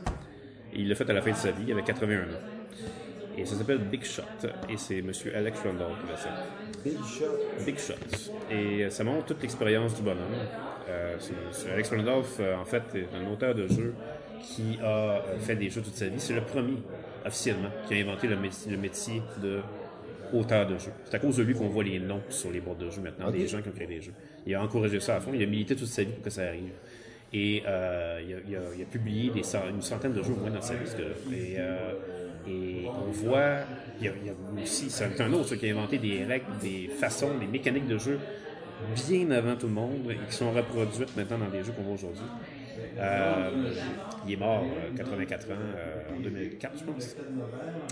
Et Big Shot, ce qui est tellement fameux, le jeu-là, c'est que Randolph, il se faisait un- une règle d'or de faire ce que tout auteur de jeu devrait faire, c'est-à-dire faire le jeu le plus simple possible, mais le rendre le plus intéressant possible. Et ça, c'est un tour de force quand ça arrive, parce que très souvent, les auteurs vont tomber dans le piège en inventant des règles de plus supplémentaires pour, et en s'imaginant que ça va rajouter de la complexité au jeu, donc ça va être plus amusant. Mais très souvent, ça alourdit le jeu. Et Randolph avait compris ça dès le début. Et ce qu'il a fait avec Big Shot, c'est que il a rendu ça très très simple et accessible, mais c'est une tension tellement palpable qu'on a l'impression qu'on joue à un jeu qui peut prendre trois heures à réfléchir. Puis qu'on a l'impression que si on manque un coup, ça va nous coûter la partie. Parce que c'est un jeu où est-ce que vous faites des mafiosos qui vont faire des soumissions à la mairie de la ville pour avoir des contrats de construction. Oh! Oui, ça aurait pu s'appeler Montréal de Board Game. Mais on parle d'un jeu qui a été fait en 2001 et qui n'a pas de nom de ville particulièrement. Mais c'est un jeu où vous devez placer des cubes sur des zones de quartier. Et ces cubes-là représentent votre part d'influence pour avoir des, des contrats de construction dans ces quartiers-là. Et chaque quartier va valoir des points. Si c'est un quartier très bourgeois, ça fait beaucoup de points. Si c'est un quartier pauvre, c'est au moins de points. Ces points-là transforment en argent à la fin. Mais vous avez de l'argent pour acheter le droit de placer les cubes sur les quartiers. Mais les cubes, vous ne prenez pas ceux que vous voulez. Vous allez prendre quatre cubes à chaque tour. Et ces quatre cubes-là, ça va être des groupes de cubes qui vont appartenir à tous les joueurs de la table. On ne sait pas les- lequel groupe qu'on va avoir. C'est un dé qui va déterminer. Qui va être représenté par un, pion qui va avancer sur des cases. La case où va arriver, ça va être des cubes qui vont être mis aux enchères. Les joueurs vont devoir faire des enchères pour savoir qui va placer ces cubes-là. Évidemment, si vous n'avez aucun cube de votre couleur là-dedans, pourquoi vous achèteriez ça? Ben, c'est parce que vous voulez aller les placer dans les endroits qui sont pas payants. Ça va frustrer les autres joueurs qui comptaient à ce que ces cubes-là soient placés dans les contrats payants. Et à la fin, euh, quand un quartier va avoir suffisamment de cubes, ben, celui qui en a le plus va remporter le contrat. Mais quand vos cubes sont en quantité limitée, vous voulez que vos cubes soient toujours dans les quartiers les plus payants. Et la chose aussi qui est vraiment absolument mortelle, c'est la règle de Randolph, que Randolph a inventée. C'est-à-dire que les égalités s'annulent. Et qu'il peut y avoir un maximum de 7 cubes dans chaque quartier. Alors, prenez 3 cubes d'un joueur, Fait que tu peux te retrouver à gagner un quartier avec un cube un seul cube, alors que trois autres cubes de chaque autre adversaire ont été gaspillés pour ce quartier Et en plus, l'argent est hyper, hyper rare. Il n'y a aucun moyen de gagner de l'argent là-dedans, vous devez faire des emprunts. Ok, Et, et plus vous faites des emprunts, plus ça coûte cher à rembourser à la fin, ça se soustrait de votre score, et c'est vraiment commun de finir ce jeu-là dans le négatif. ok, ouais. C'est le genre de jeu. euh, Alors c'est hyper tendu, c'est hyper euh, Est-ce que c'est massif comme jeu? Non, ou- c'est c'est hyper simple. Ça se joue en 45 minutes. Ok, ok, c'est Ça ça. ouais. s'explique en 5 minutes et c'est d'une tension aussi forte que des jeux où est-ce que vous devez réfléchir comme des défoncés. Ah ouais, ça c'est cool, c'est vraiment intéressant. Wow, magnifique. Euh, J'ai déjà vu la vieille boîte. C'est pas une nouvelle édition de ça. Là. Non, ça a été édité une seule fois, ça, a été édité chez Ravensburger, puis ça- c'est vraiment dommage. Ah ouais, ok. Ça pourrait être édité facilement aujourd'hui parce que ça a le SATC d'un Splendor et ça a, ça a énormément plus Et de. plus de- d'interaction, de beaucoup tension. plus entre les d'interaction que, que Splendor. Bon, alors le message est lancé pour tous les éditeurs. Numéro 5. Numéro 5, c'est pas numéro 5 qu'on a fait? Numéro 4.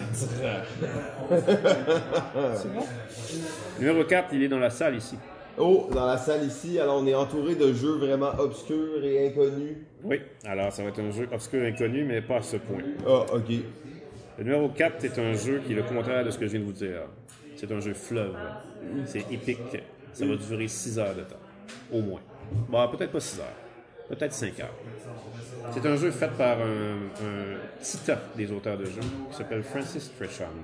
C'est à cause de Francis Tresham qu'on a des jeux qui s'appellent 1829 Ah. ou civilisation. Civi- Francis Tresham, en fait, c'est un, c'est un monsieur qui a littéralement inventé deux styles de jeux qui sont hyper populaires aujourd'hui. Les jeux de développement et de gestion de ressources, qui sont civilisation, et les jeux de trait, qui sont comme 1829. Et ces jeux à Francis Tresham ont toujours la marque de durer des heures et des heures et des heures de temps, parce que Francis Tresham avait un seul objectif dans la vie quand il fait un jeu, c'est Que ce soit long. Que vous oubliez la réalité. Ah, ok. Que vous soyez maintenant dans un autre univers. Que tu Mais, sois vraiment de- de- devenu ton personnage. ouais. Mais son deuxième, sa deuxième priorité, c'est pas que vous soyez dans un autre univers juste par la narrative. C'est pas ça qu'il veut. Il veut que vous réfléchissiez comme des défoncés pendant 6 heures de temps. Quand je parle de réfléchir, quand je réfléchis comme des défoncés, c'est que Francis Tresham utilise très peu de hasard dans ses jeux. D'ailleurs, le jeu numéro 4 a aucun hasard. Ok. Et ça s'appelle Revolution, the Dutch Revolt, 1568-1648. Oh yes! J'arrive même pas à le spotter, là. Et Revolution, the Dutch Revolt, comme son titre l'indique, c'est un jeu sur la révolution hollandaise. Hollande, la, la Hollande, comme on sait en histoire, a eu sa révolution avant les Français en 1789 et même avant les Anglais en 1632.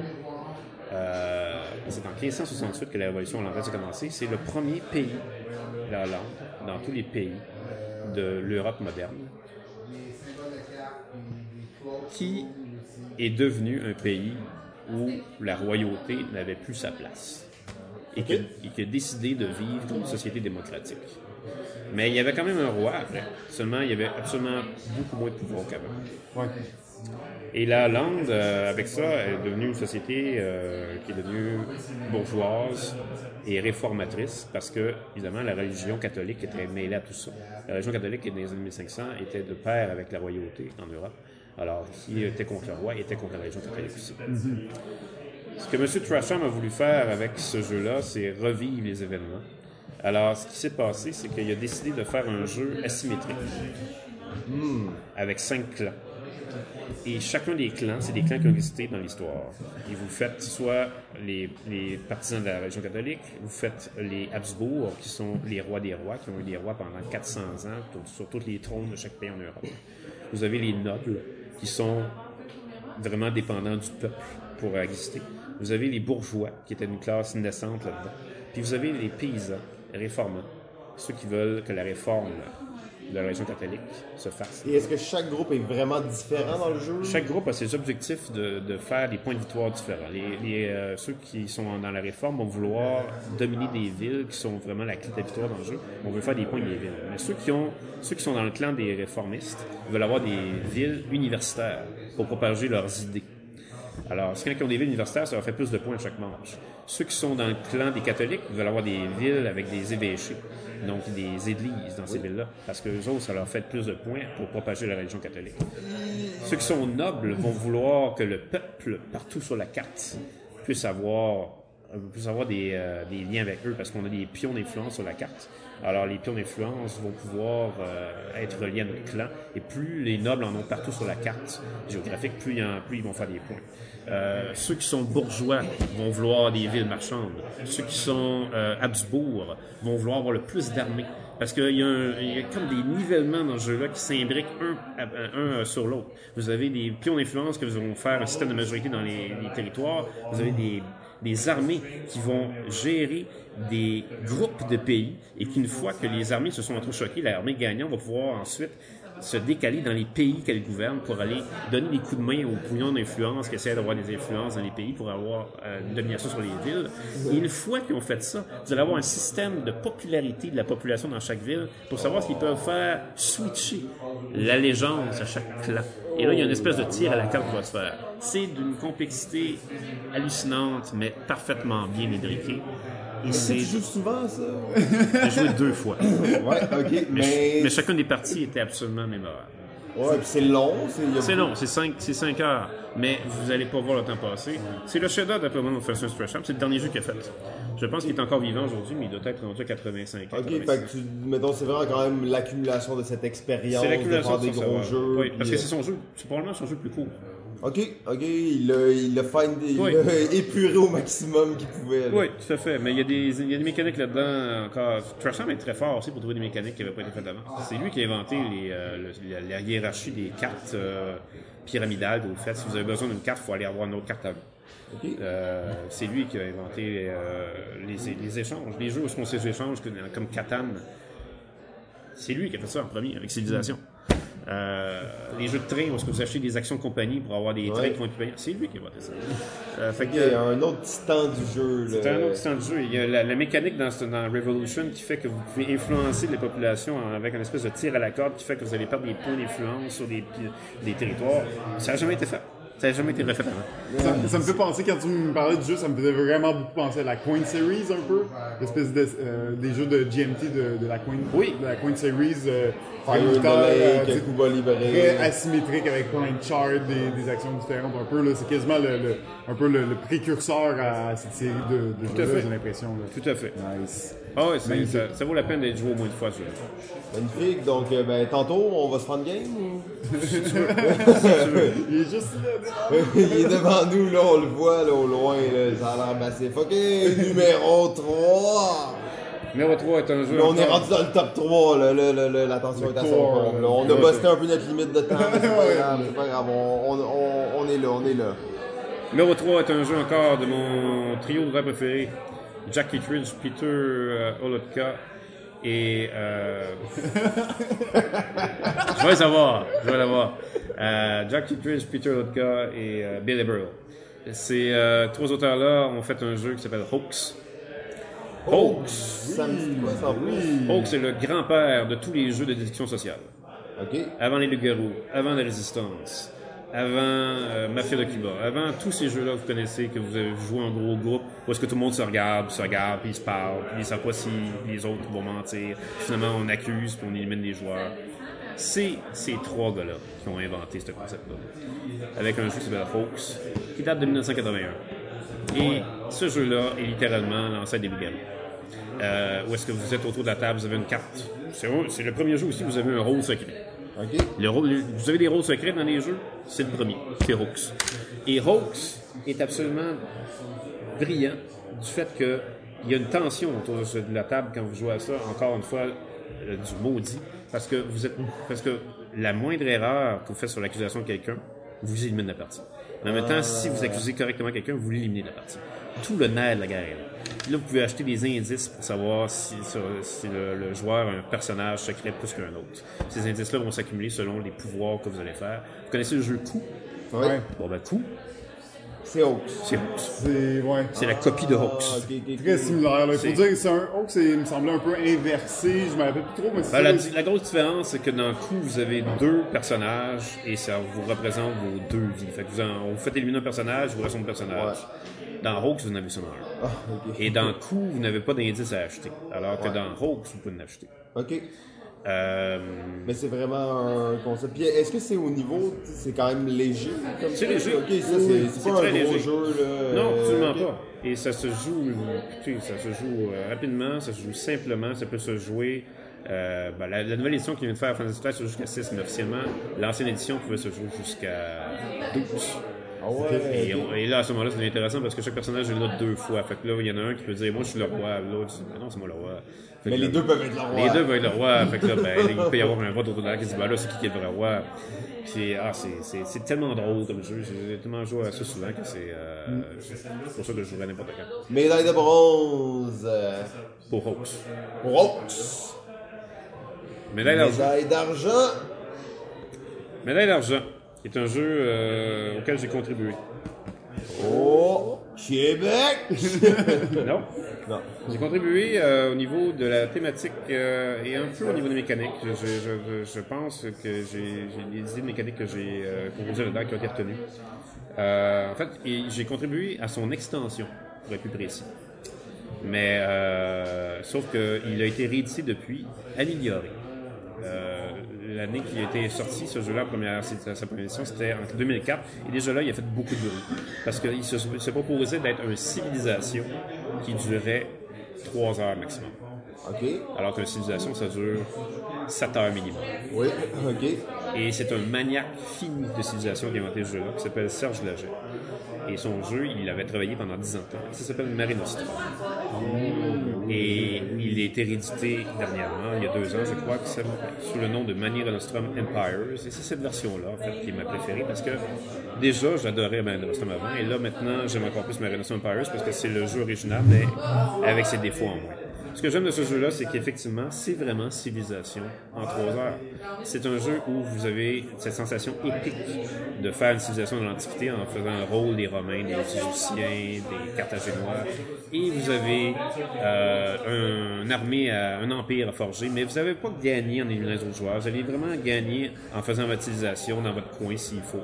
Et vous allez, vous allez avoir quatre façons de gagner. C'est ça qui est vraiment fascinant dans le jeu-là. C'est que quelqu'un peut gagner à n'importe quelle phase du jeu. S'il peut gagner militairement en ayant une domination euh, sur le plateau, il peut gagner au niveau économique.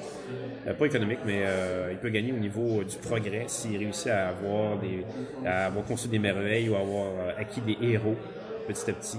Et il peut gagner aussi en ayant des titres, parce qu'il y, y a des choses intéressantes là-dedans, vraiment fameuses, comme l'ordre de tour de jeu qui, qui est conféré par des titres qu'on va avoir. On peut avoir un titre militaire, par exemple, si c'est nous qui avons le plus de domination sur telle sorte de territoire dans, dans le jeu. Alors, on va avoir un type militaire. Et là, à cause de ça, quand la phase militaire va arriver, on va pouvoir décider dans l'ordre quel, genre- quel joueur va jouer. Il y a un joueur qui va jouer en première position. Là, on va dire, bon, lui, il va jouer en deuxième, lui, il va jouer en troisième. Et ça va faire partie de la stratégie, évidemment, parce que si on joue en dernier, on peut avoir un avantage pour attaquer celui qui a, qui a attaqué avant. Et on peut profiter du fait qu'il a été euh, affaibli par ces, ces combats-là. Euh, et quand on réussit à avoir les trois titres, c'est-à-dire le chef, militaire, le chef politique et le chef économique, qui régit les trois phases du jeu, ben on gagne aussi automatiquement. Euh, et c'est un jeu où il y a une, mécanique de commerce vraiment fameuse aussi, où est-ce qu'on on fait des espèces de, balles de ping-pong, on s'échange des cartes dans une façon d'une balle de ping-pong, c'est un peu difficile à expliquer comme ça au micro. Euh, et puis, ben, vous avez également aussi tout cet aspect euh, très asymétrique qui se développe pendant la partie, parce que les merveilles que vous achetez, puis les, les personnages que vous achetez vont vous conférer des pouvoirs uniques. Euh, hyper interactif le jeu. Hyper interactif. Et probablement parce que hyper interactif, parce que vous êtes constamment, devez constamment être à l'affût de ce que les autres joueurs font faire. Parce que s'il y en a un qui prend trop de place dans son progrès, il va falloir inévitablement vous dites aux autres joueurs autour de la table, là, là, si on le laisse faire, il va gagner. Et, et là, ben, il faut que tout le monde se lie contre le joueur. Puis là, les- la, la balance du pouvoir est équilibrée. Puis là, ça revient à savoir un autre joueur. Puis là, vous allez devoir sur un autre joueur. Puis l'autre affaire qui est intéressante de ce jeu-là, euh, c'est le fait que vous allez euh, probablement euh, vouloir euh, essayer de, de faire des alliances, puis en même temps, vous allez probablement vouloir les briser à un moment donné. Euh. Parce que, parce que dans le fond, vous, vous voulez évidemment euh, faire votre part du gâteau. Donc, euh, ouais, je, je- je- je dirais que c'est. c'est- c'est- Fait que C'est vraiment essayer, surtout pour les gens, tu dis, qui sont des fans de civilisation, là, Les, comme les gens qui veulent des jeux épiques, mais qui veulent pas prendre. 10 heures pour jouer. Ça, tu vas avoir la même dose en 3 heures. puis, Ouais. euh, Et c'est même un jeu, et ça, je- j'en ai. Il y a plusieurs jeux qui, qui ont, plusieurs joueurs qui ont joué à ça. Ils, ils ont- ils m'ont tous dit ça, immanquablement. Ça a, tout- c'est- c'est- ça a toujours été le même commentaire qui est revenu. C'est le genre de jeu que vous jouez, et quand vous rejouez, vous découvrez des subtilités qu'il n'y avait pas avant. Parce qu'il y a vraiment des petites choses là-dedans dans le jeu-là qui sont minimes et qui font toute la différence dans vos stratégies. Ah, c'est très intéressant ça. Ben, Mare Nostrum Empire, c'est ça? Ouais. Et on arrive maintenant à la médaille de bronze, non la médaille d'or, le numéro uno, le, de- le Saint Graal, le, le jeu de tous les jeux, la mère des jeux. La mère des jeux, pour moi, a été mentionnée dans, dans plus tôt. Dans- Québec! Non, Oh, Non. non, non, il est un, le gars. La mère des jeux a été mentionnée parce que j'ai mentionné son auteur qui avait fait Rhino Boss. La mère des jeux, pour moi, c'est euh, un jeu de déduction parce que c'est ma catégorie de jeu préférée. Et ce jeu-là, c'est Sloot. Oh, oh, oh, Sloot! Sloot, Le qui Sid est Saxon. le Sid Saxon, jeu de, créé en 1971. Quand Simpson, Saxon, en fait, avait fait ça déjà en 67 sous forme de plateau qui s'appelait The Elusive Case euh, Mystery, je pense. Et c'était Sloot avec un plateau, mais il a enlevé le plateau en 71 pour l'épurer encore et c'était génial, c'est ça qu'il fallait faire. Euh, c'est un clou, pas de plateau, pas d'hasard. C'est un clou, en fait, où est-ce que vous avez des cartes de bijoux. Euh, et vous avez, vous devez trouver une carte de bijoux qui a été volée au début de la partie, parmi 36. vous avez 36 cartes à filtrer dans ce jeu-là. Et c'est ce qui vous fait sortir de la fumée par les oreilles. Parce que dans un coup, Oh. vous, avez, vous avez trois cartes à trouver. Mais c'est quand même facile relativement parce que ces trois cartes-là sont dans trois catégories. Donc, les catégories sont vite épurées. Il y a une catégorie de 6 personnages, catégorie de 6 armes, catégorie de 9 pièces, ça finit là. Dans ça, c'est 36 bijoux et ça finit là. Alors, 35 cartes à épurer, c'est long. Ben, c'est pas tout le temps long, mais c'est exigeant. Ah, c'est difficile. C'est Que difficile. tu y penses. C'est un, jeu de déduction, un, un vrai. Tu sais, là, il y a de la vraie déduction. Faut que tu fasses des liens. là, tout tu- en tu note, là, dans le jeu, Faut pas tout en note, exactement. Puis surtout du fait que vous n'êtes pas libre de poser n'importe quelle question à chaque tour. C'est les cartes que vous allez jouer qui vont vous définir c'est quoi les types de questions que vous allez poser. Mais vous, avez quand même assez de liberté pour poser votre question à qui vous voulez, puis, euh, puis vous allez pouvoir noter les indices en fonction de ça. Et c'est vraiment brillant parce que c'est tellement pur et simple à la fois, et c'est tellement hyper exigeant de réflexion. Euh, c'est- le diamant brut dans ce qu'on devrait faire comme jeu. Hmm, Dans les jeux de déduction, en plus, on a joué, moi j'ai joué une fois, là, je me rappelle juste, j'avais une feuille remplie de notes, puis euh, j'ai pas réussi, hein, tu sais, la première fois, j'étais pas, j'étais pas à la hauteur, mais je me rappelle que j'avais trouvé ça brillant parce que tu dois vraiment faire des déductions, puis y penser, puis c'est pas comme des espèces Ah, de... Tes notes sont importantes parce que tu veux pas poser deux fois la même question. Tu veux plus t'as de l'information, plus tes questions pointues peuvent te ramener de l'information. C'est ce genre de jeu, si tu prends mal tes notes, ça peut durer comme deux heures, puis c'est interminable, là, sérieusement. Là. J'ai vu du monde comme se casser la tête plusieurs heures dessus parce que il réussissait pas la- à retracer justement, puis ça prenait beaucoup, beaucoup de temps. Donc c'est quand même un jeu pas évident à jouer malgré sa, sa grande simplicité. Puis, euh, Non, effectivement, pas, ça ne s'adresse pas à tous les joueurs. non, c'est ça. Parce qu'il faut quand même aimer ça, faire des enquêtes qui nous font sortir de la fume par les oreilles. Ouais, C'est pas parce que t'aimes plus que tu vas aimer ça nécessairement. ça, Ouais, parce que ça le peut-être être plus exigeant que pour que En les fait, j'allais dire sûrement parce que t'aimes plus, t'aimeras pas ça. Ben, des fois oui, des fois non. ouais, c'est ça. Mais, euh, mais ça reste quand même que c'est, ça a été réédité euh, encore et encore depuis plus que 35 ans. Et c'est pas pour rien. C'est, un des chefs-d'œuvre. Moi, pour moi, c'est le chef-d'œuvre de Saxon. Et c'est, c'est dur à déloger pour moi. Magnifique! Ben, en fait, euh, on a bossé la limite, mais on était au job, Non, mais- on était en compagnie de Pierre. On est avec un Euh, historien, euh, l'historien il exactement. parle, il parle, tellement intéressant, on peut pas l'interrompre. Non, c'est Ouais. ça, exactement. J'aurais, j'aurais resté là encore 2-3 heures de Ouais, plus. sans problème. Euh, ben, fait que, bien entendu, on, si t'es toujours intéressé, on t'invite n'importe quand pour euh, nous faire des petites chroniques historiques, qu'on puisse parler de tous les jeux les plus obscurs que tu connais et nous raconter des, an- des anecdotes. Euh, euh, mine de rien, les anecdotes, c'est toujours vraiment intéressant. Puis je sais que c'est un, un truc d'historien. hein. Je vais vous raconter une anecdote, une anecdote là-dessus. Oh oui! là, tout le monde est content. C'est, un bon truc, là, je l'admets. Et c'est toujours intéressant à savoir, savoir dans quel contexte tel jeu a été fait. Tout ça. Donc ça, c'est super intéressant. Merci Yes. beaucoup de, d'avoir pris le temps avec nous pendant qu'on est au Ouais. job, cette tradition annuelle, euh, prendre Ouais. une petite pause de jeu pour parler de jeu. Fait plaisir, monsieur. Euh, ben, c'était vraiment agréable. Est-ce qu'il y a euh, quelque chose de spécial qui s'en vient pour toi? C'est quoi la suite pour, euh, pour Pierre? Euh, Est-ce que des jeux, des, des, euh, des conférences, euh, plus de jeux de marde? Euh, y a-t-il quelques- des projets là, qui, vont arriver prochainement ou rien de spécial? Des projets qui vont arriver prochainement, ben, je, je vais être dans le jury du plateau d'or prochainement. Oui, très cool, Euh, magnifique. oui, alors ça c'est probablement le prochain événement dans ma liste euh, pour élire le prochain jeu de société québécois qui va être édité.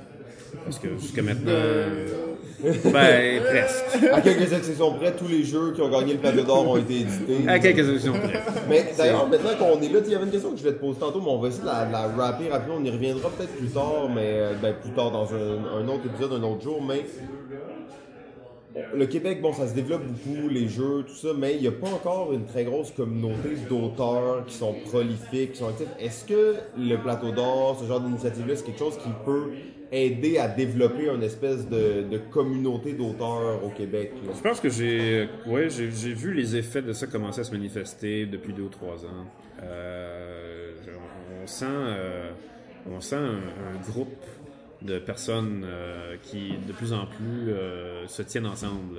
Ouais, puis s'influence, puis Ouais. s'aide et se- Ouais. aide à créer une espèce d'identité peut-être là, du- des Ouais, autres. ben, vous êtes, vous êtes- vous êtes pas sans les connaître. Non, non, absolument, c'est ça, mais euh, je voulais voir de- du point de vue d'un historien Oui, comment ça se oui, sentait. ben, non, non, je, je, je pense qu'effectivement, il y a, ça, ça commence vraiment à prendre de plus en plus d'importance.